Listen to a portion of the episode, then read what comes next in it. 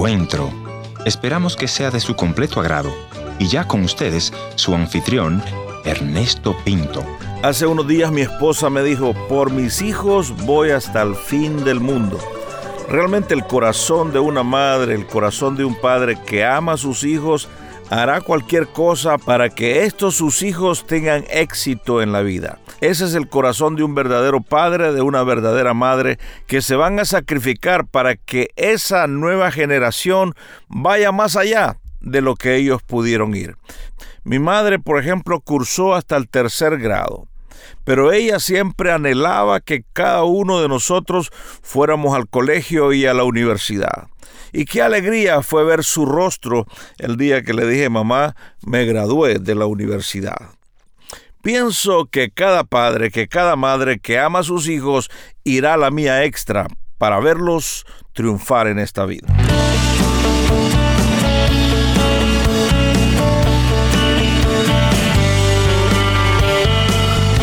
Historias que cambian el corazón. Bienvenido al encuentro de hoy. Yo soy tu amigo Ernesto Pinto y en esta oportunidad conversaré con mi buen amigo Juan Rubio, una familia que ha ido no hasta el fin del mundo, pero hasta Europa para lograr que sus hijos disfruten y vivan sus sueños.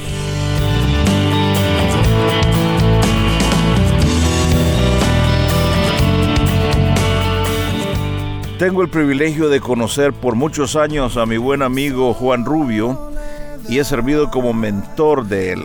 Ahora Juan está sirviendo entre Portugal y España. Él tuvo que emigrar. ¿Cuáles son las razones por las cuales inmigramos? Hay muchas, algunos porque hemos venido a estudiar, otros porque somos refugiados políticos, otros porque la situación económica nos obligó a emigrar. Pero la razón por la que Juan emigró, y él nos va a contar la historia, fue por apoyar a sus hijos. Antes de ir a la conversación, Juan, eh, contanos un poco por qué decidís venir a la iglesia. Me decías vos eh, hace un tiempo que no eran razones muy espirituales, sino que había otra razón. Contanos, Juan, qué fue lo que pasó. Pastor, muy buenas tardes. Eh, y es cierto, yo llego a la iglesia, pastor, porque en aquel momento quien, quien era, era mi novia de manera de manera verbal, todavía no habíamos sellado aquel noviazgo con aceptación de la familia de, de hoy mi esposa. Era tu novia. Era tu novia, pero ella no sabía que era tu novia todavía. Eh, por ahí andaba el tema, pastor, por ahí andaba el tema. No, la verdad es que llegué por ello. Ella era una mujer muy comprometida y, y, amaba y ama a Cristo. Entonces, yo realmente no, no, no iba a la iglesia por, por una convicción Llegué porque fue un requisito que me puso, ¿no? Primero tengo que verte cómo, cómo, cómo cambias y tu amor y pasión por, por Dios. Yo empecé y realmente que, que llegué, fui muchos domingos, fui muchos días a la iglesia, pero Dios en ese, en ese ir, en ese sentarme en la iglesia, en escuchar la palabra, el Espíritu Santo un domingo tocó mi corazón y yo lo digo, no sé en qué momento yo estaba de rodillas llorando en el altar. Mm. Y me imagino que un tiempo después se casaron, Juanito. Pastor, sí, sí, eso fue, pues le digo, en junio del 90 nosotros afianzamos nuestra relación de noviazgo y siempre tuvimos la, la visión de que era para ir al altar. Y en el año 1993, un 27 de febrero, sellamos nuestro amor en el altar y poniendo nuestra familia en la roca inconmovible. Y ahora tienen tres hijos tres hermosos varones, pastor. Jonathan Josué, que es el mayor, que va a cumplir 25 años. Juan David, que está estudiando en Estados Unidos, va a cumplir 24. Y el más chico, que ya, bueno, de edad, es Caleb, que va a cumplir, o tiene 21 años ya. ¿Cuál es la razón que te lleva a Europa, a ti y a tu familia, Juan? Realmente la salida de Europa nuestra se da no, no en una convicción propia de nosotros como matrimonio, sino más bien por una coyuntura que se da sobre nuestros hijos. Si bien es cierto, nosotros nunca nos plasmamos salir de nuestra tierra, eh, siempre fue una visión que nuestros hijos, eh, por las situaciones de nuestros países, la falta de oportunidades, la dificultad para que nuestros jóvenes tengan áreas de desarrollo, no solo educativos, sino también en el ámbito profesional. Siempre dijimos que íbamos a impulsar y a trabajar y a esforzarnos para que nuestros hijos salieran. Y fue así como empezó Jonathan, que fue el primero que con una beca que obtuvo en una academia de alto rendimiento eh, en Barcelona, salió a la edad de 15 años. Y se fueron dando las cosas y salió luego nuestro segundo hijo y luego nuestro tercer hijo. Todos los tres hijos eh, fueron becados para esa escuela de fútbol ahí en Barcelona. Afirmativo, pastor, afirmativo. Jonathan fue el primero, decimos que el que abrió la brecha. Luego salió Caleb y vieron también esa calidad humana que nuestros hijos tenían. Y, y, vamos a hablarlo, pastor, el mundo no lo entiende, pero nosotros lo entendemos. Dios había puesto una gracia en ellos. Y esa gracia los, los, los hacía no solo ser diferentes, sino hacer cosas diferentes. Vamos a ver si recuerdo bien porque fui parte de la conversación en ese momento cuando ustedes quieren salir. Creo que tu último hijo eh, era menor de edad y por eso tenían que ir ustedes para allá. Pastor, es correcto. Nosotros, de hecho, ya, ya solo quedaba Juan David, que fue el, fue el, último que salió, que es el de en medio, pero fue el último que se va. Que a raíz de eso, Fundación Marcel Mira, que que nuestros hijos, aparte de tener valores, de conocer a Dios, eran, eran en eso diferentes. Y al ser menores de edad, Marcel dispone que lo correcto es que los chicos no estén, no estén fuera del hogar, fuera del estado del hogar, y nos mandan a traer.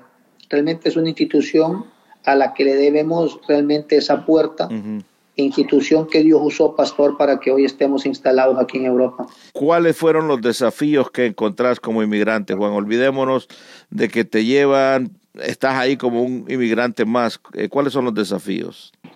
Uno es, pastor, eh, primero la conceptualización. Salimos de un, de un mundo, eh, de un tercer mundo con, con mucho dolor, digo esto, no denigrando a mi patria, a quien amo, pero realmente eh, la, la, parte cultural entre ese tercer mundo y llegar a un primer mundo. Primero, el choque cultural. ¿Está bien?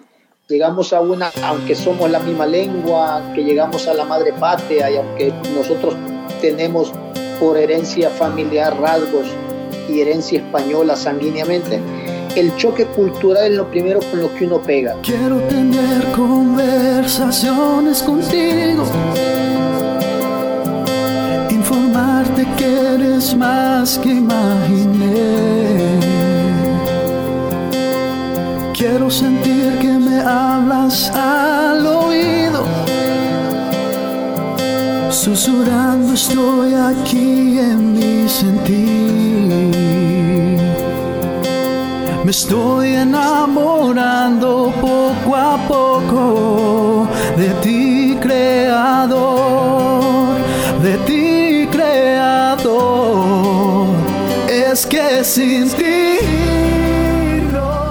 Si adelantamos la cinta rapidito, Juan, eh, ¿cómo te sentiste ese día que Jonathan Rubio metió ese gol ahí en el Estadio Olímpico de San Pedro Sula en tu ciudad? Uh, pastor, es, eh, mire que esto hasta ahorita lo voy a responder, nunca he respondido esta pregunta a nivel de, de amor de padre. Siempre he tratado de responder en el aspecto profesional de Jonathan, ¿sí? Pero para mí fue algo que tuvo, que tuvo una doble connotación. La primera connotación, pastor, es el, la pasión, el amor que se le tiene a su patria cuando usted ha estado afuera. El caso de Jonathan salió muy pequeño, eh, no solamente dejando, los, dejando su entorno como un adolescente, sino que prácticamente perdiendo su, su, su, calor social, llamémoslo así, para perseguir un sueño, que era el fútbol, que era la profesionalización del fútbol. Y un sueño de él siempre fue llegar a la selección para poder aportar y para poder demostrarle a, a muchos niños, no a Honduras como tal, no a, una, no a un equipo como tal, sino a una sociedad, a una niñez que necesita se le demuestren con hechos y ejemplos que todo sueño que se trabaja, que todo sueño que se tiene, si lo trabajamos, lo podemos hacer real. Y en ese momento, pastor, yo me acordé de todas aquellas pláticas que tuvo él como adolescente conmigo o en casa y que posteriormente tuvimos en su crecimiento profesional. Sí. ¿Sí? Un chico que no fue, no tuvo la oportunidad como otros de llegar a selecciones menores, que quizás creyó en un momento trabajar para llegar y que no se le diera la oportunidad. Y ese momento en su ciudad, con su gente, marcar un gol, pastor, fue algo emocionante. Y para mí, a nivel de padre, me llenó, me llenó el hecho que no solo estábamos, que no solo estaba yo ahí, sino que también estaba mi padre, un hombre que amó el fútbol como un deporte para que fuera una vía de desarrollo. Y ver a mi padre disfrutar un gol de su nieto fue algo que me llenó aquello que quizás como hijo en un momento yo no había podido darle o no había podido ser eso. Entonces fue realmente un momento, pastor, que siempre hemos dicho lo vamos a guardar, ¿verdad? Posiblemente vendrán mejores. Y, hemos pasado otros momentos muy lindos deportivamente y profesionalmente con Jonathan, pero ese momento, pastor, lo guardamos por ello. ¿Qué papel juega Cristo en todo esto, en la vida de Jonathan, en la vida de tus hijos y en la vida tuya en este momento, Juan? Pastor, eh, para serle honesto, Usted ha sido parte de nuestro, de nuestro mentorado, siempre ha estado ahí desde, desde muchos años atrás que nos conocemos y sabe que, que ha sido, pastor, dejar que Cristo sea nuestro centro. A nuestros hijos les enseñamos que difícilmente un ser humano puede triunfar y ser sostenible aquello si Cristo no está como centro y eje. Y realmente eh, hemos permitido que sea Cristo, pastor, el que sea el, la, guía de ellos. Yo creo que es, es todo. Decimos qué papel juega Cristo, yo le puedo decir, Cristo ha sido todo, pastor. Cristo ha sido el, eje de nuestra casa, eh, Cristo fue el centro de nuestros altares familiares, Cristo sigue siendo el centro de nuestra oración familiar. Y para cada uno de mis hijos, para Jonathan, para Juan David, para Caleb, a donde están ellos, lo lindo es que no dejan de saber, pastor, que los ojos de Dios siempre van a estar sobre ellos y que su vida deben reflejar realmente la evidencia de que hay un Dios transformador, que hay un Dios proveedor, que hay un Dios eterno, que ante cualquier situación de éxito que haya o ante cualquier situación que se pueda dar en la vida, lo más lindo es que Cristo está interesado para que nuestros nombres estén inscritos en el libro de la vida. Querido Juan, muchas gracias por venir al encuentro de hoy. Pastor, un abrazo y que Dios le continúe bendiciendo y usando por diferentes partes del mundo.